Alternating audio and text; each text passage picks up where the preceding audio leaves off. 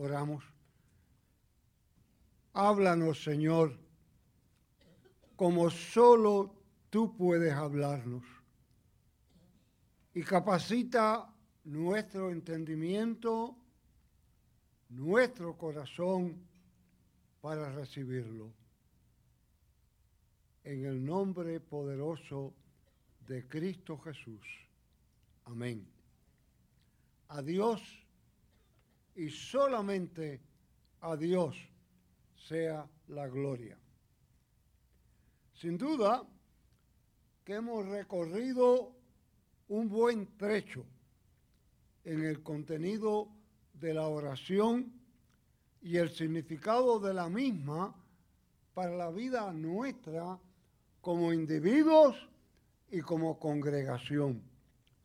Ustedes me han escuchado en varias ocasiones recordarles que no nos hagamos ilusiones. No somos los cristianos los propietarios de la idea de la oración y no somos por larga distancia la agrupación cristiana, la agrupación religiosa, perdón, que más ora. De hecho, los que se dedican a estudios profundos de la conducta humana llegan a la conclusión que los cristianos van perdiendo ese toque especial de oración.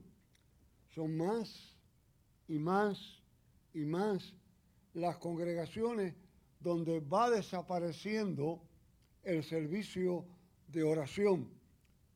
Y si existe, hay un margen increíble entre los grupos de oración y la adoración. La oración es ese vehículo que está a nuestra disposición y que se convierte en fortaleza. Hemos ido mirando semana tras semana el valor de la oración.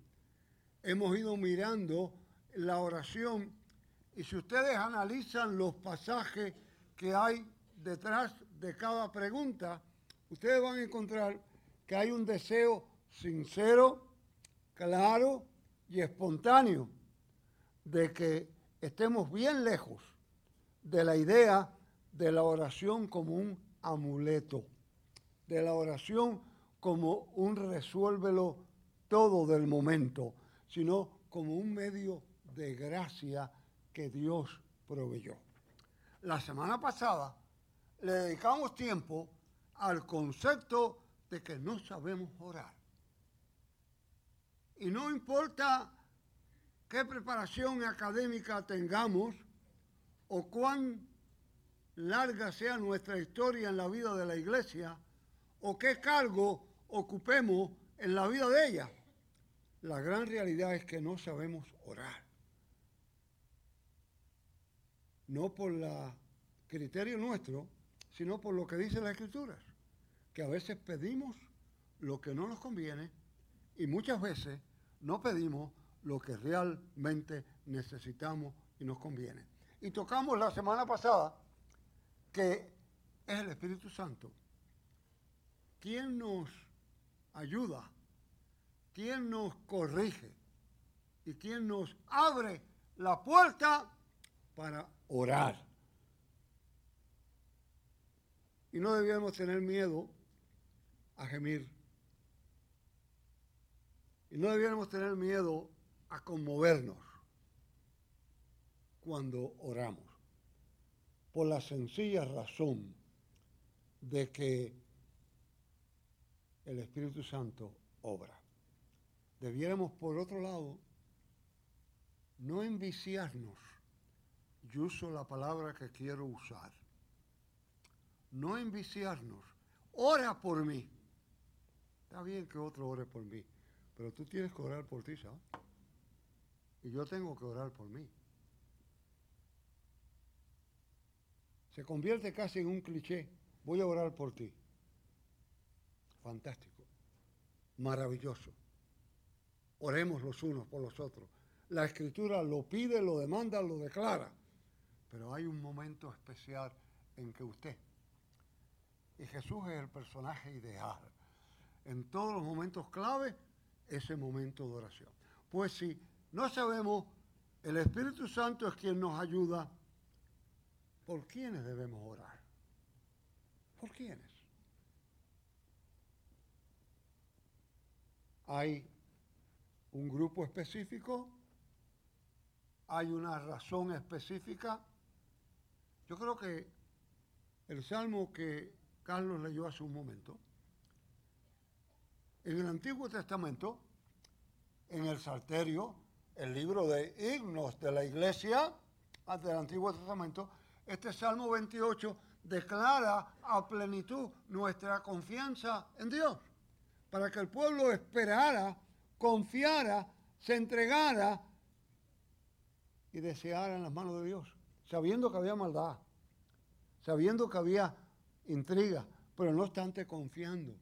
Ahora, en este aspecto, ese salmo va en dirección a orar por el pueblo hebreo. No se confundan, ¿eh? No se hagan ilusiones de que era generalista, porque no lo era. Era orar por los hebreos, orar por el pueblo escogido, orar por los judíos. Punto. Y ahora nos encontramos en lo que yo creo que es un panorama totalmente distinto, totalmente distinto, en 1 Timoteo. ¿Qué dice Pablo allí? ¿Qué dice el apóstol San Pablo? Los exhorto a que hagan oraciones rogativas. Y es bueno aquí entender que hay una diferencia entre oración y rogativa, ¿sabes? Oración es el momento en que oramos, rogativa es lo continuo, un grupo continuo en rogativa.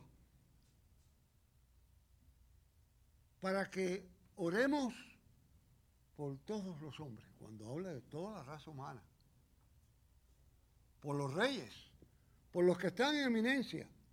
Y a mí me llama la atención sobremanera extraordinaria lo que dice al final del verso para que vivamos en paz. Yo no sé cómo quedamos a la luz de ese verso en la vida de hoy. ¿Por qué Pablo nos manda a hacer eso? Primero, hay dos razones clásicas. Primero, si usted analiza el Nuevo Testamento y quiere hacerlo, hágalo esta tarde, entreténgase, si tiene tiempo. La palabra oración aparece 127 veces. 127 veces aparece la palabra oración en el Nuevo Testamento. Ese es un mandato claro, es un mandato dirigido directamente, 127 veces. Y Pablo lo recomienda que sea a todos y que al mismo tiempo por los que están en eminencia o en autoridad. Primero, yo me creo que Pablo se está refiriendo a los gnósticos. Los gnósticos de aquella época tenían la idea bien clara de que había gente que no valía la pena orar por ellos. Había gente de una casta inferior. Había gente que eran tan deplorables, había gente que eran tan indignas que no valía la pena orar por ellos. Por tanto, los gnósticos tenían un concepto bien cerrado de la oración. Y la respuesta de Pablo es bien directa a todos, pero es también a los judíos, es también a los hebreos. Los judíos pensaban que no valía la pena orar por los gentiles. No valía la pena orar por los que no eran judíos. La oración era solamente para el pueblo hebreo. Así que era una oración discriminatoria. Era una oración elitista. era para el pueblo solamente judío. Pablo le responde, como vemos aquí. ¿Ustedes les parece raro lo que yo hice con los nenes hace un momento? Pero yo voy a tocarle la herida un poquito. Las famosas listas existen en todos lados. En mi vida pastoral yo he hablado con cantidad de personas cerca de las bodas. Y créanme que se convierte en un verdadero caso. A quién invitan y a quién no invitan. ¿Quién es bienvenido a la boda y quién no es bienvenido a la boda? ¿Qué acerca de los regalos de Navidad? Se hace la lista. Se prepara la lista las tarjetas, en la época de las tarjetas de Navidad. Marta, que es la que manda mensajes en la casa, se pasa haciendo listas. Yo recuerdo, en forma, ustedes saben que yo puedo ser drástico en algunas cosas. Yo, yo recuerdo cuando mi hija mayor se casó, hace unos cuantos años, yo estaba en otra iglesia, obviamente. Estaban sentados en el comedor con la lista invitamos a fulano, invitamos a mengano. Y yo pasé y oí dos o tres veces la conversación. Y en una de ellas paré y digo, ven acá, y de la congregación, ¿a quién están invitando? Bueno, a los ancianos, a los diáconos. Y digo, pues mira, ¿sabes una cosa? Se equivocaron. Pero Dari, toda la congregación. Si los demás se queden fuera, que se queden fuera. Me miraron como a un cuco. Digo, pero no podemos mandar. En el boletín se pone la invitación y se acabó la historia. Cada persona tiene que tomar decisiones en la vida acerca de a quién invita, a quién no invita, a quién trae. Y es correcto, no es incorrecto. A quién tiene en su casa y a quién no tiene. Pero frente a la oración, cuidado con eso. Mucho cuidado con eso. ¿Por quiénes oramos?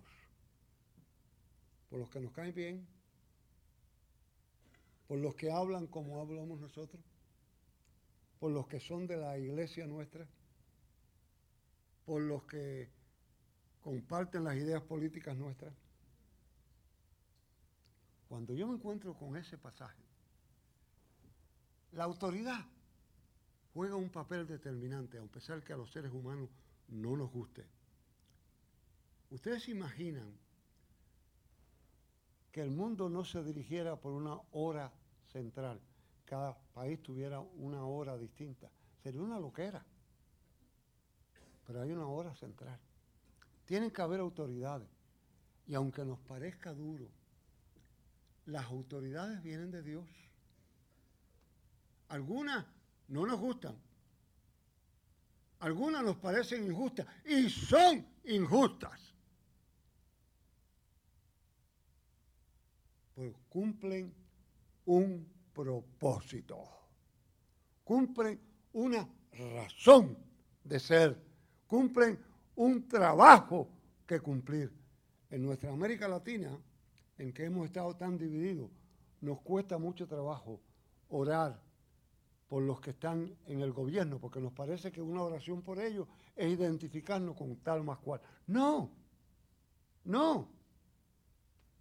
La obligación nuestra es orar y vean a continuación cómo les dice para que vivamos en paz. Cada vez que yo oigo, es que vivimos en una sociedad tan corrupta. Hemos orado. Hemos pedido que el Señor los transforme. A pesar que la oración nuestra nunca debiera ser, Señor, tráelos acá. Debe ser, Señor, darle sabiduría. Darle cordura. Al que sea, a la que sea. Esa lista tiene que ir más allá de mi simpatía política. Esa lista, y créame, a mí me cuesta trabajo pero tiene que hacerlo. Es parte de esa oración. Dios tiene control absoluto. Dios tiene el poder en sus manos. Y esa oración, esa lista grande, tiene que estar acompañada por acción, por una acción directa. Moody, el famoso evangelista, viajaba en un barco donde se declaró un fuego y los que estaban cerca de él lo llamaron enseguida, se había hecho una fila para pasar agua, para apagar el fuego. Y los que estaban en el grupo con él le dijeron, Señor Moody, vámonos a aquel rincón a orar. Y Moody le dijo, no, no, vamos a la fila a pasar el agua y mientras pasamos el agua, oramos. La oración no puede ser un escapismo. La oración no puede ser un rincón para escaparse. Es una acción continua. El hacer junto al decir. En el pueblo que yo nací, crecí, se fundó un hogar de niños. Se llamaba Casa Industrial. Y por una de esas razones que yo nunca entendí, no tenían suficiente apoyo. Yo los veía los domingos venir a la iglesia a los niños con el que los dirigía. Lo había fundado un misionero que murió y aquello quedó medio desbaratado allí. Y él se dedicaban a sembrar. Sembraban lechuga, rábanos, tomate. Y usted lo veía los sábados en el pueblo en un carrito que era bien conocido y vendían los frutos. Y prácticamente de eso vivía. Prácticamente de eso era que ellos vivían, de la venta de lo que sembraban. Era muy poco lo que recibían. Y un día de Nochebuena no había nada, absolutamente nada para poner en la mesa. Sabater, que era el que lo dirigía, mandó como de costumbre a que sirvieran la mesa. Y los nenes que trabajaban en la cocina lo miraron como que había perdido todos los botones. Pero si no hay nada en la olla, ponga la mesa.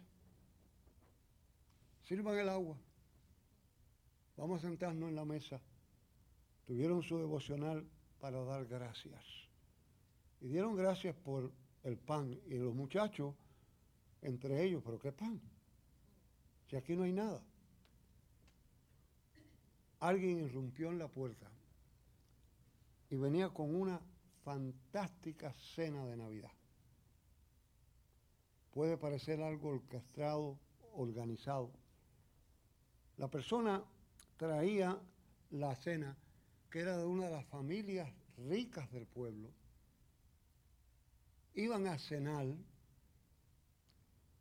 y dos hijos tuvieron una trifulca por alguna razón y se rompió la fiesta, se acabó la fiesta y para no desperdiciar la comida, la llevaron a aquel lugar. ¿Estaba la mano de Dios?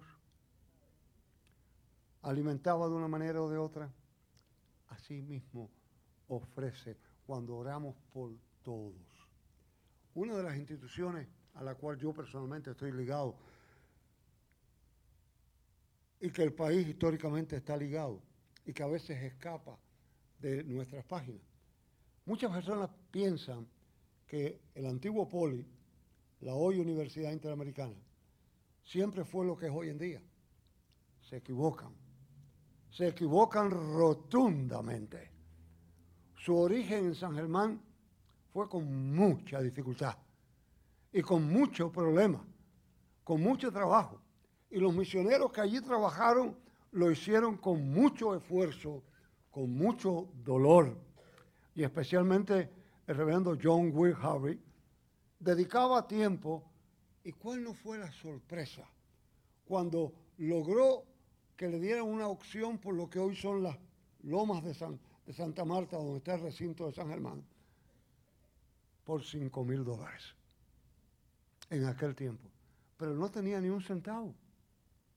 ¿Qué iba a hacer? Le dieron un periodo de tiempo para que se mudara a la antigua casona que allí había y tratara de organizarse y buscar el dinero. Trató, trató y nada consiguió. cuando vio que no obtenía el dinero, sencillamente le pidió a su esposa Eunice que se quedara al frente de aquello y él salió rumbo a los Estados Unidos a tocar puertas. Fue a la ciudad de Nueva York, que era la que conocía bien, visitó varias congregaciones. No hubo mucha respuesta. La última contacto que le parecía que iba a ser lo ideal era la famosa iglesia presbiteriana de la Quinta Avenida, donde había muchos recursos. Logró que los recibieran en un culto de oración un martes por la mañana. Pero ¿cuál no fue su sorpresa? Lo trataron tan fríamente. No le prestaron mucha atención. En un momento dado, lo pasaron al grupo, él explicó lo que era la misión del Politécnico, lo que estaba haciendo, le dieron las gracias, lo despidieron y acabó la historia. Regresó a la isla, llegó a San Germán y le dijo a Unis, vamos a empezar a recoger nuestra mudada porque esto se acabó. No podemos pagar. Vamos a tener que ir. Empezaron a recoger sus mudadas, pero siguieron orando. Lo mandaron a buscar del correo, que había una carta de emergencia, que debía recogerla. Allá fue a recoger la carta. Era una carta de la iglesia de la Quinta Avenida en la cual le decían que lamentaban que estaban tan ocupados que no habían tenido tiempo de atenderlo generosamente, pero que habían orado y habían sentido el privilegio de enviarle cinco mil dólares. Exactamente lo que hacía falta para pagar aquella cuenta. ¿Saben algo para hacer la historia completa? Fue el privilegio de este pastor, presidiendo uno de los comités de la Junta, en el 1900, en el 2012, cuando la institución cumplió 100 años, visitar la Quinta Avenida con un grupo de estudiantes y de síndicos y entregarle a nombre de la institución un cheque de 5 mil dólares a la iglesia de la Quinta Avenida para que lo usaran en las misiones donde ellos quisieran. La lista no puede ser discriminatoria. La lista no puede ser elitista. La lista no puede ser los que me gustan. La lista no puede ser los que se sientan al lado mío.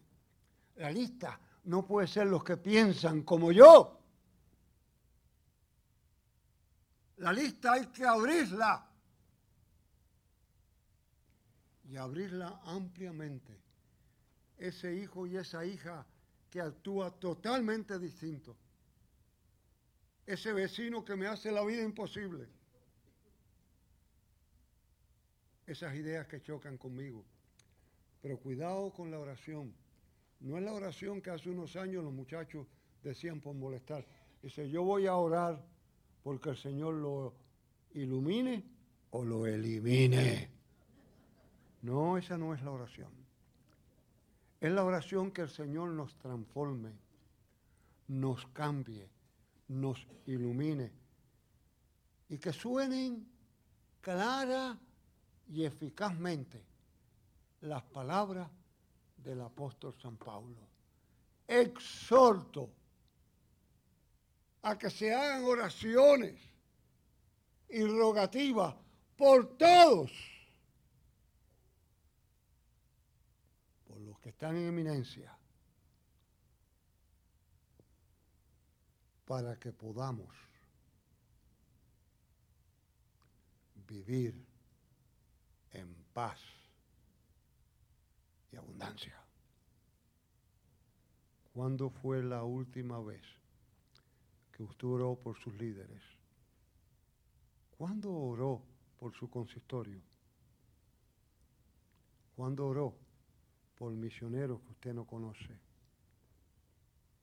Pablo te repite hoy, en esta cuaresma, te exhorto, te exhorto a que ores por todo, a que hagas rogativa, para que puedas vivir en paz y armonía. Así nos ayude Dios. Amén. Gracias Padre por tu presencia, por tu amor, por tu palabra que se hace eficaz en nuestras vidas. En el nombre precioso de Cristo Jesús. Amén.